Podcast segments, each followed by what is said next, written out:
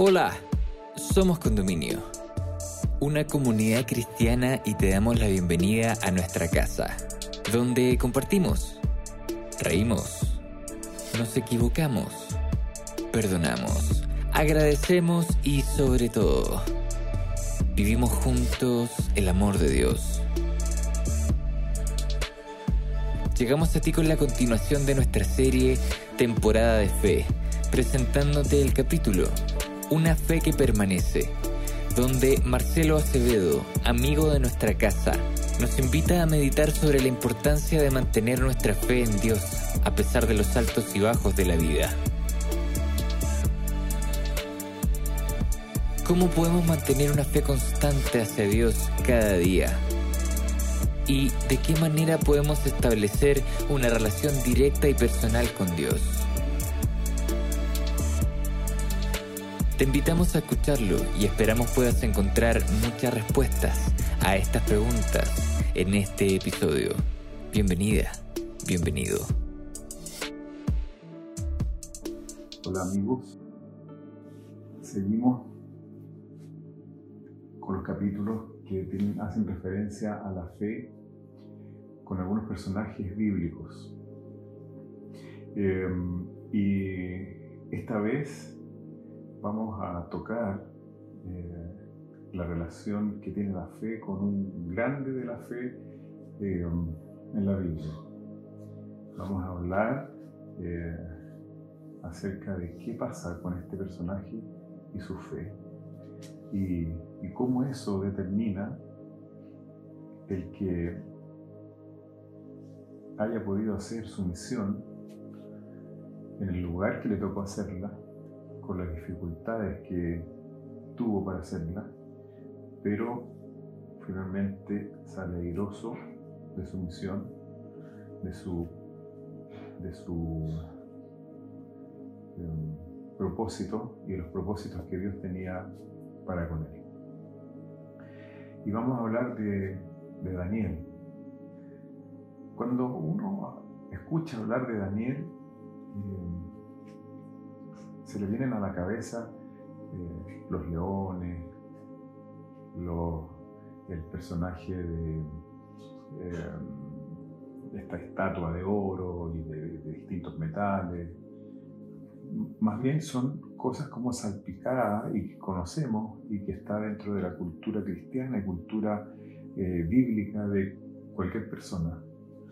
Eh, pero yo quería referirme un poco al personaje Daniel y cómo a través de, este, su libro va a ir, vamos quiero destacar algunas cosas que tienen relación con su fe y tienen relación de cómo él actuó respecto de esa fe que fue conservando y que fue eh, madurando a través de la historia de su vida. El libro de Daniel se encuentra dentro de los profetas mayores, siendo un libro que tiene solamente 12 capítulos. Eh, está considerado dentro del códice hebreo, eh, dentro de los profetas mayores. Y dentro de estos profetas se, refiere, se especifica incluso aún más dentro de los, de los profetas apocalípticos, porque este libro está dividido igual que el Apocalipsis, en una parte histórica, que son los seis primeros capítulos, histórica profética, pero la historia es lo que, lo que comanda esa parte, y después una historia, una segunda parte, que es la del capítulo 7 hasta el final, y que es la, la y que tiene que ver más bien con solo profecía, es decir, profética, histórica profética inicialmente y profética histórica después, porque tiene que ver con los acontecimientos del tiempo del fin. Y esta última parte eh, se relaciona, hace un tejido con el Apocalipsis. Cuando uno lee el Apocalipsis hay, y, hace un análisis eh, exegético respecto de, cómo se van entrelazando, hay mucha similitud, los carneros, los personajes que aparecen en los reinos que aparecen en la parte profética tienen mucho que ver con lo que Juan, muchos siglos después, eh, cuenta en el Apocalipsis. Entonces este personaje, Daniel, un joven Daniel que es deportado eh, desde Judá a Babilonia en el año 605 a.C. Era una época convulsionada para los judíos, atacados, atacados muchas veces por estos enemigos babilónicos, eh, asediados.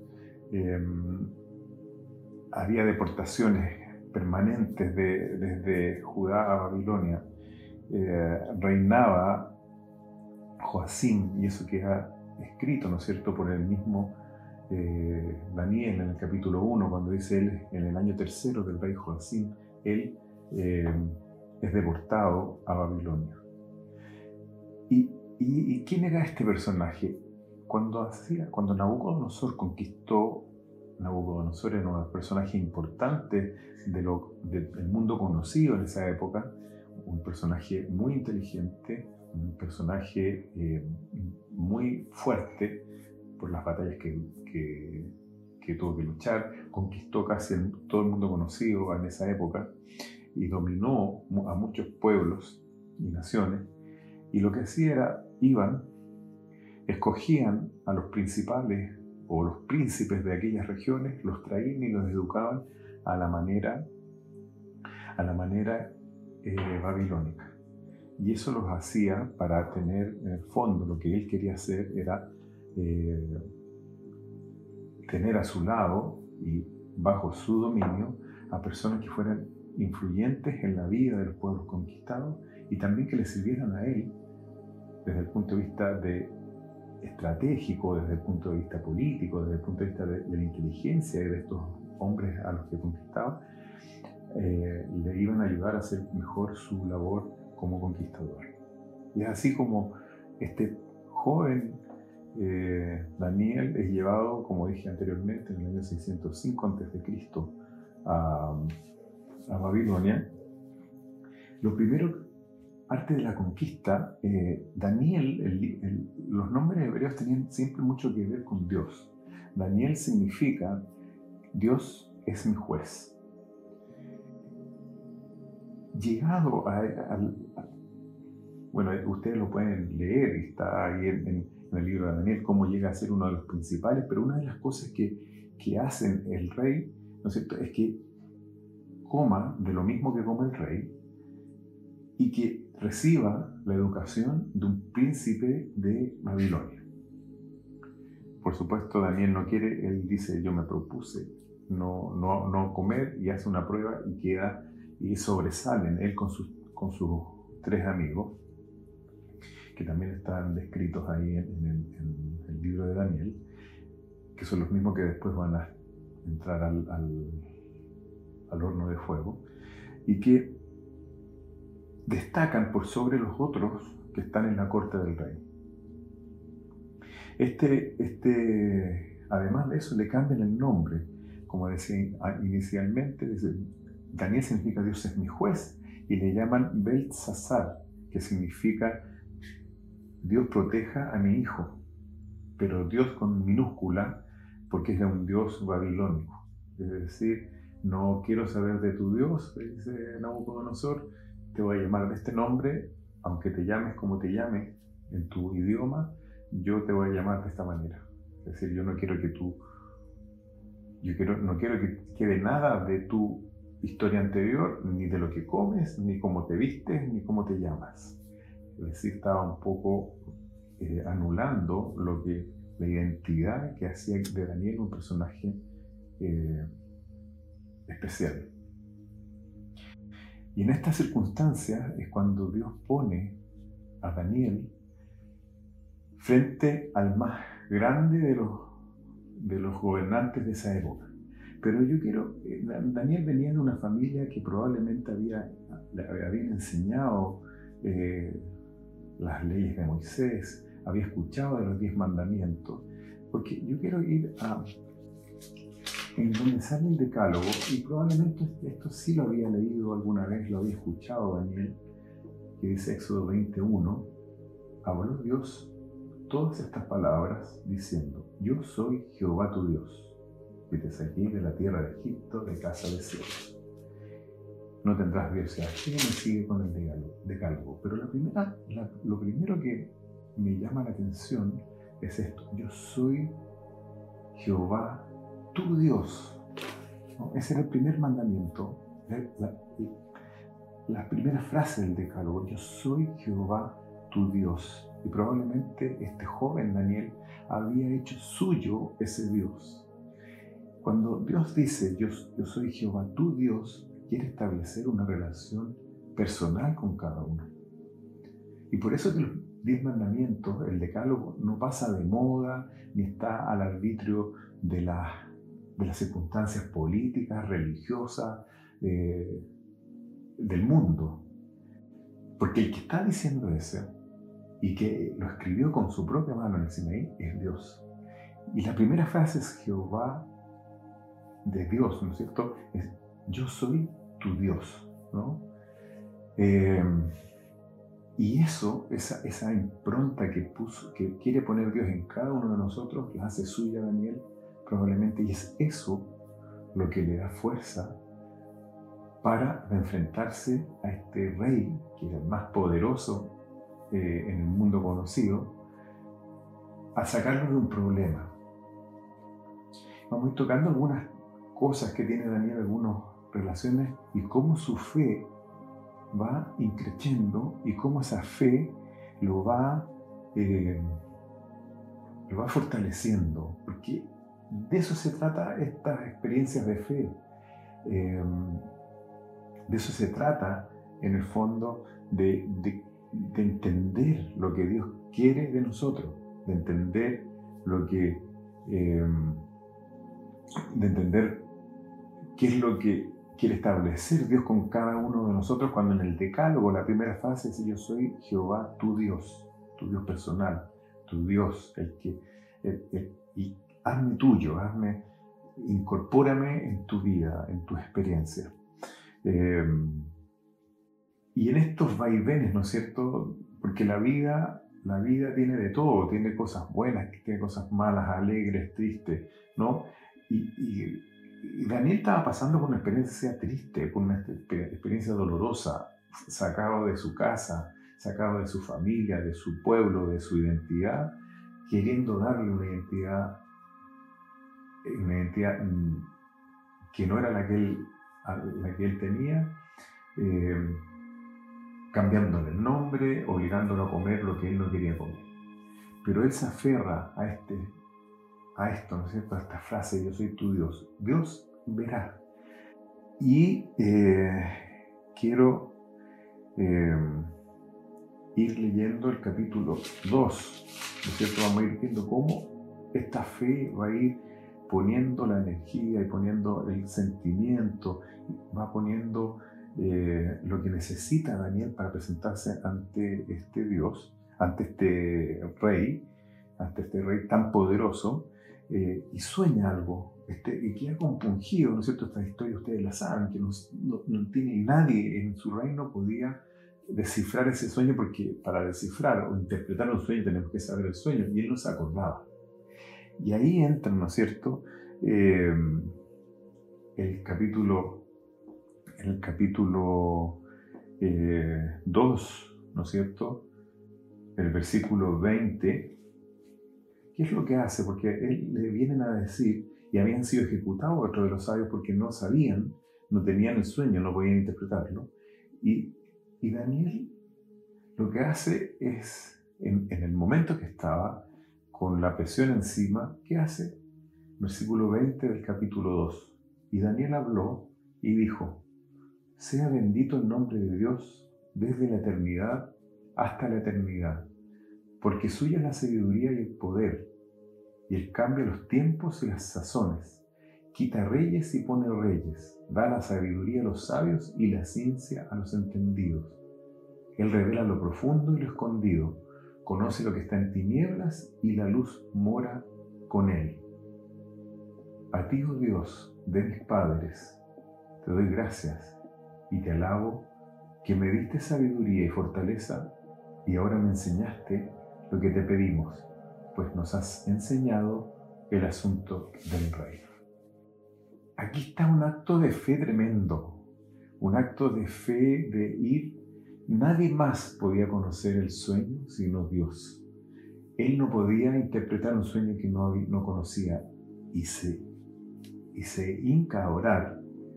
Y cuando hace esto, recibe, ¿no es cierto?, la sabiduría y él da gracias porque recibe, em, recibe eh, lo que había pedido. Así se va fortaleciendo la fe. La fe es una relación, es un camino eh, junto a Dios. Eh, cuando a veces la gente dice, tengo una fe ciega, en realidad los cristianos nuestra fe no es ciega, ni sorda, ni muda. No es ciega porque si miramos atrás en nuestra vida vamos a ver cómo Dios tocó ese camino, cómo Dios estuvo. No es sorda porque escuchamos la voz de Dios, ni es muda porque Dios quiere que le hablemos.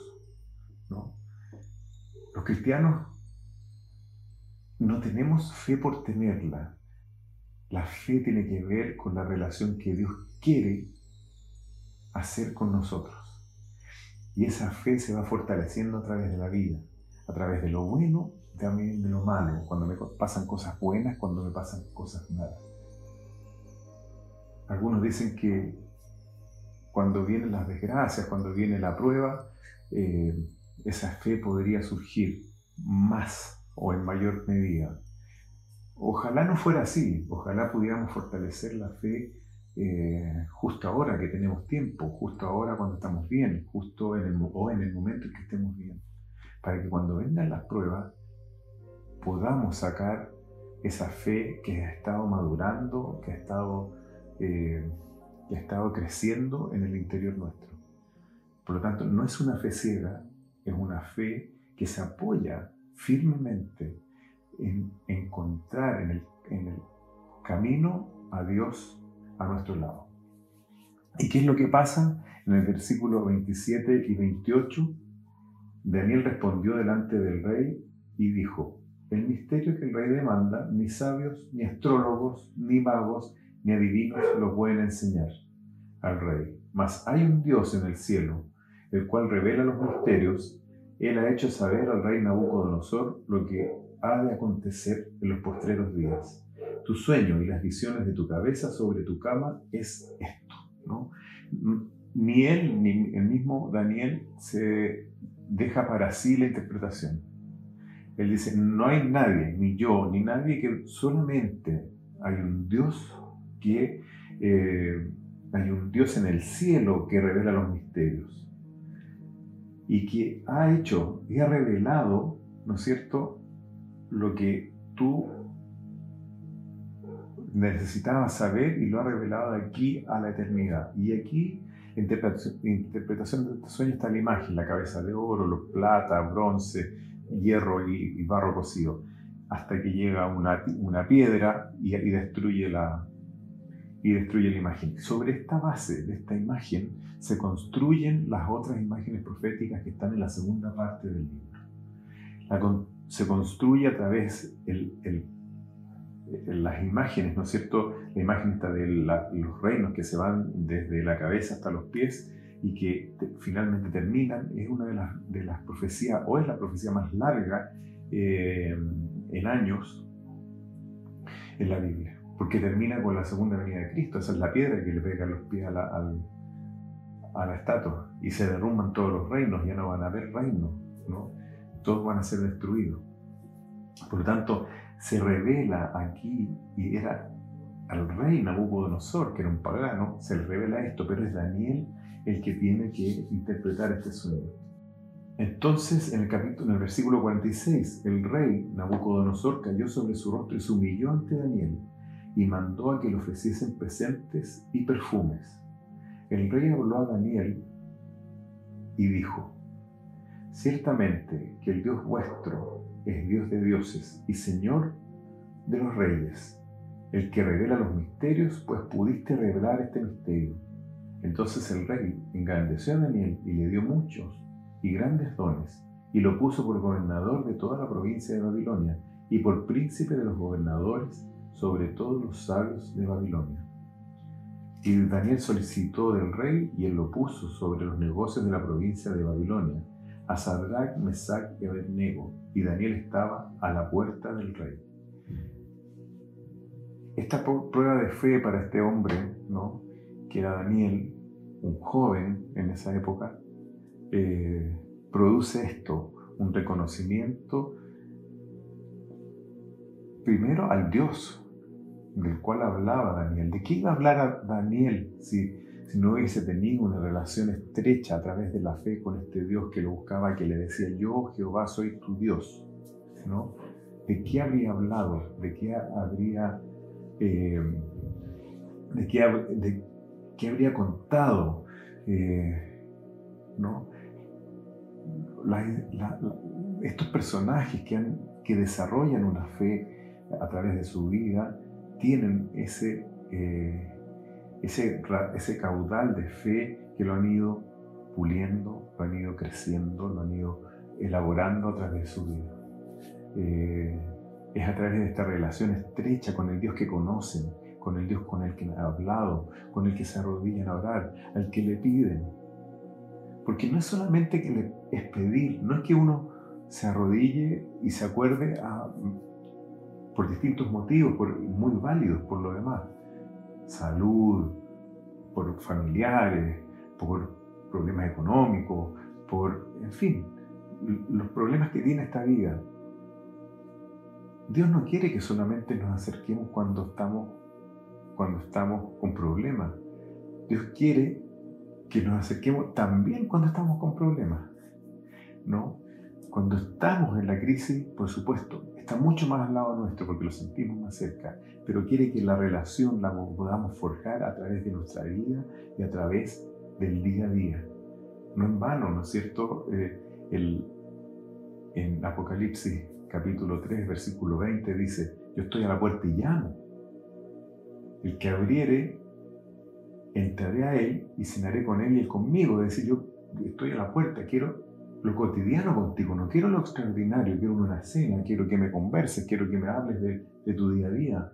No solamente que me, sea yo el Dios que, eh, que, tú establezcas conmigo una relación ganancial, que cuando tú me pidas, yo tendré que obedecer y tendré que, eh, tendré que eh, acceder a, a, lo que tú quieres. Yo puedo hacerlo, puedo, como Dios, Dios conoce nuestro corazón y va a conceder cuando tenga que conceder. Y no va a conceder cuando en su sabiduría eh, y no en la nuestra no, no quepa la posibilidad de conceder. Entonces aquí vemos que este personaje se para ante el más excelso del gobernante de esa época y es este gobernante el que se inclina ante el Dios que le presenta Daniel. Y después le toca en el capítulo 5 eh, la escritura en la pared, en que lo llaman y le dicen, no, eh, que hay una escritura, esto ya no son, no, es Babilonia, son los medos y los persas que están ahí eh, y que tiene que interpretar otra vez. Y lo mismo pasa, él va, interpreta lo de la pared, le dice, tu rey has sido de tal y tal manera, no, no has doblado tus rodillas ni has buscado a Dios y me busca ahora para que yo interprete, pero te lo voy a decir, esto significa que tú, tú has sido contado, has sido pesado, has sido, has sido hallado en falta y va, tu reino ha sido cortado, ya no vas a tener más reino. Y, esa noche lo, lo condecoran a Daniel por lo que había dicho y esa misma noche el rey eh, es ejecutado porque entran eh, sus enemigos y lo, y lo ejecutan en el capítulo, esto está en el capítulo 5, del versículo 25 en adelante. Y en el 29 dice, entonces mandándolo Belsasar, que era el rey este, vistieron a Daniel de púrpura y en su cuello fue puesto un collar de oro y pregonaron de él que fuese el tercer señor del reino. La misma noche fue muerto Belsasar, rey de los caldeos, y Darío el Medo tomó el reino siendo de 72 años y era lo que había visto en esta escritura en la pared. Después en el capítulo 6 viene Daniel en el foso de los leones. El versículo, esto ya lo conocen, una historia que uno ya conoce, pero ¿cómo llega Daniel, cómo llega a ser el principal desde Nabucodonosor, ahora al foso de los leones. ¿no? Eh, el versículo 5 eh, dice, entonces, porque él lo habían puesto también y Darío también lo hizo, lo, condecoró y lo, mantuvo en un cargo muy importante, pero los que estaban alrededor suyo, alrededor de Darío, entraron, no, no lo querían porque encontraban que esto era injusto, que era un judío que estaba a cargo de esto. Entonces, eh, los presidentes y gobernadores buscaron ocasiones contra Daniel por parte del reino, mas no podían hallar alguna ocasión o falta porque él era fiel y ningún vicio ni falta fue hallado en él. Importante testimonio que lo que, Daniel hacía en público era lo mismo que hacía en privado. Eh, ¿Qué falta de eso en la humanidad en la que estamos? En que uno donde ve hay corrupción, la corrupción tiene que ver con lo que se hace en público, no tiene que ver con lo que se hace privadamente. Entonces dijeron aquellos hombres, no hallaremos contra este Daniel ocasión alguna, si no la hallamos contra él en relación a la ley de su Dios.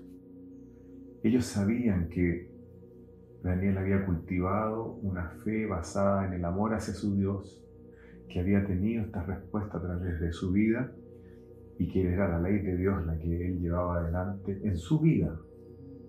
Porque cuando uno, vuelvo al decálogo, cuando uno hace suya esta, esta declaración de Dios en que dice, yo, Jehová, soy tu Dios, todo lo demás que te diga Dios, cuando ese Dios es tuyo y tú eres de Él, lo demás sale, ¿no es cierto?, como, como consecuencia de esa relación. Si tú tienes esa relación tan cercana con Dios, vas a guardar todos los mandamientos porque ni los vas a pensar. Si estás en esa relación tan estrecha con Dios, vas a guardarte un día para celebrarlo con Él.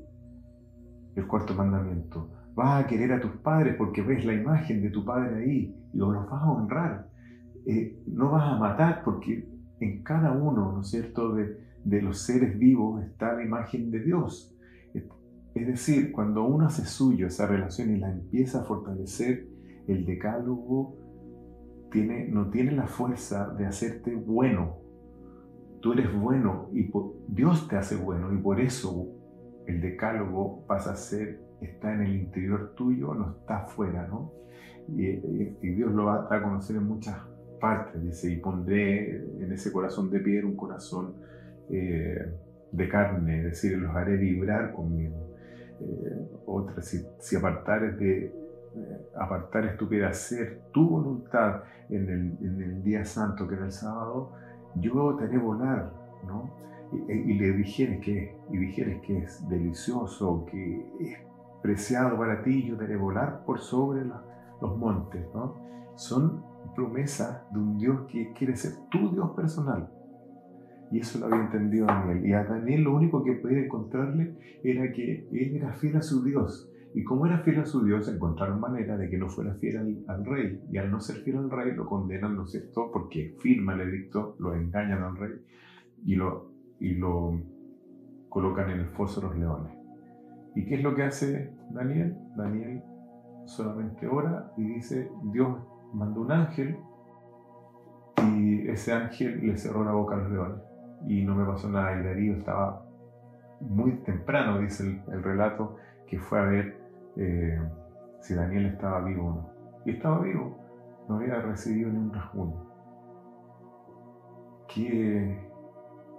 Había un propósito en su vida había un propósito que lo tenía claro. Había un propósito dado por Dios mismo. Había un propósito de escribir este libro que tiene profecía para nuestros días. Pero todo esto de llegar a ser, de llegar a ser lo que fue con Nabucodonosor, ahora el foso de los leones, pero es librado y probablemente él también estaba entregado. Si me comen los leones, bueno, yo tengo una relación con Dios que va por sobre esto. Y si no, buscaré el propósito de por qué estoy libre, porque no, no pasé eh, no, no, pasé esta prueba, ¿no? Eh, o pasé esta prueba, ¿por qué? ¿Qué propósito hay de que yo siga con vida? El versículo 19 dice, entonces el rey se levantó muy temprano y fue de prisa con lo que yo les decía recién, y llamó a Daniel y le dice, ¿te has podido librar de los leones? Entonces eh, Daniel dice, oh rey, vive para siempre, Dios mío, yo soy Jehová tu Dios, el Dios mío. Como respondiendo a esa primera frase, cerró la boca de los leones para que no me hiciesen mal, porque delante de él fui hallado inocente, y aún delante de ti, oh rey, y no he hecho ningún mal. Entonces el rey se alegró de gran manera y mandó sacar a Daniel del foso. Y Daniel fue sacado del foso, ninguna lesión se dio en él, porque él creyó en su Dios.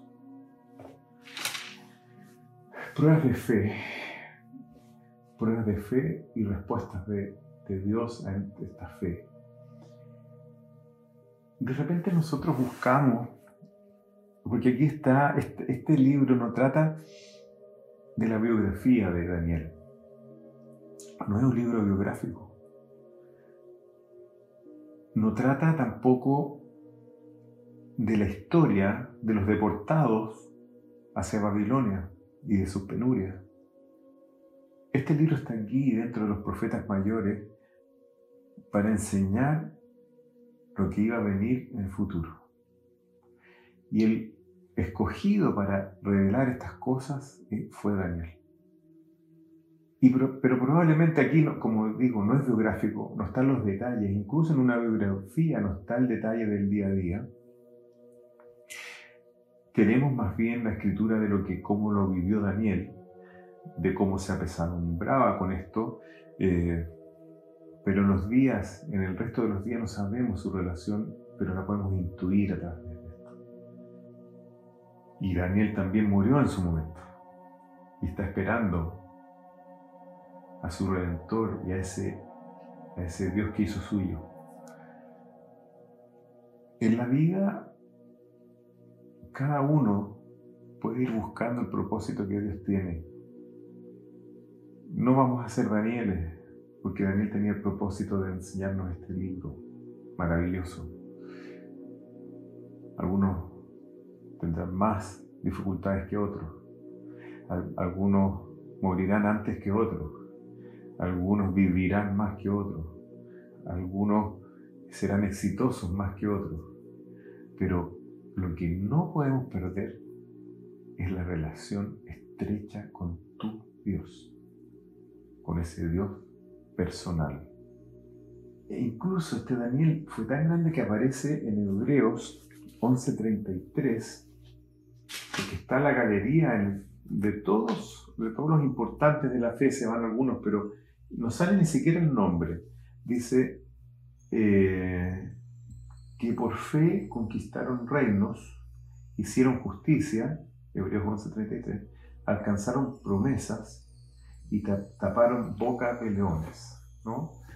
Eh, haciendo referencia a la prueba que tuvo que pasar Daniel. Y la segunda parte, ¿no es cierto?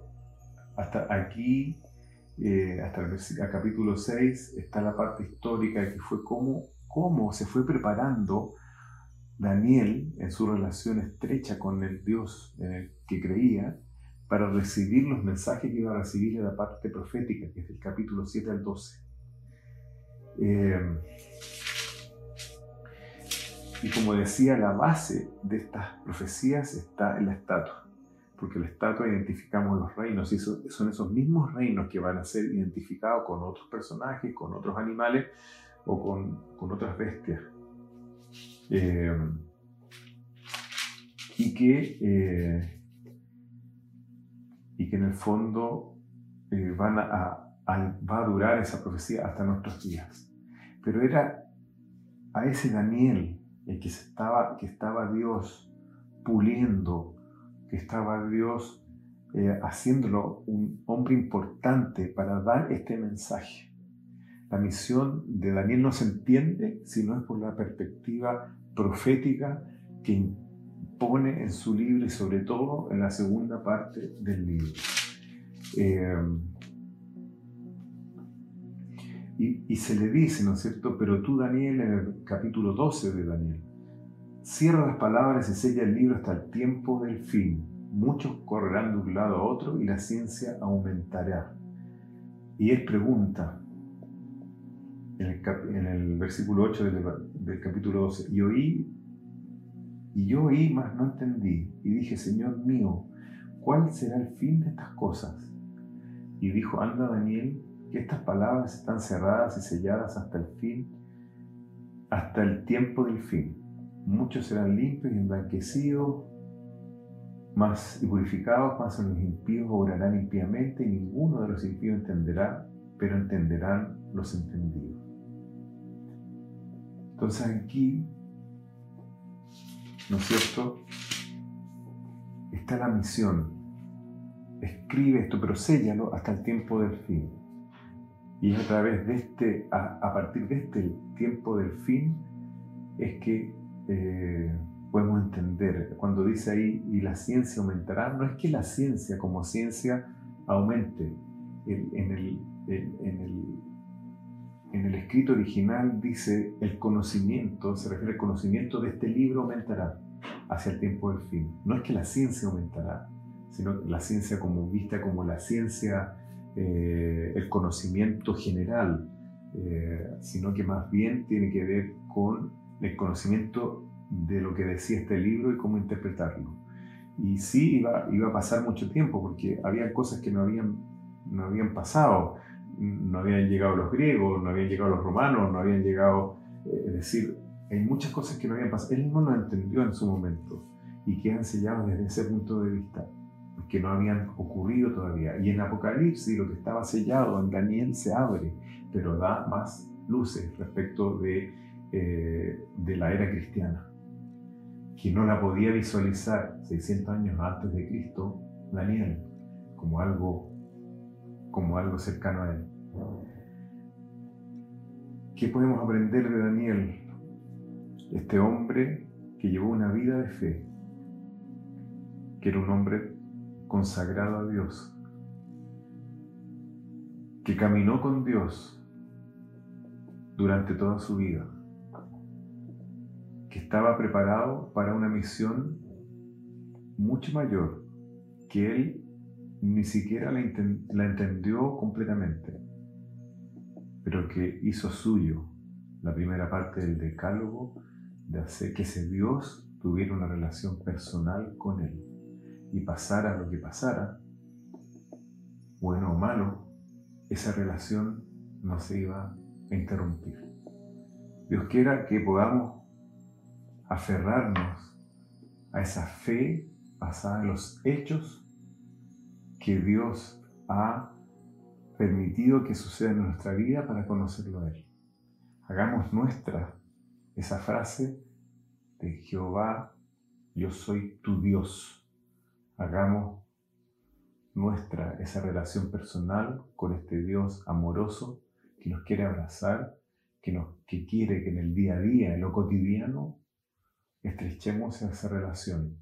Y la fe se va a fortalecer como consecuencia de esa relación estrecha con nuestro. Hemos llegado al final de este episodio. Esperamos que estos minutos hayan sido relevantes para tu vida. Si quieres acercarte a nuestra comunidad, puedes ingresar a somoscondominio.cl o encontrarnos en Instagram como Somos Condominio. Para nosotros sería un tremendo honor poder conectar contigo. Sigue sintonizando para más episodios y gracias por estar con nosotros.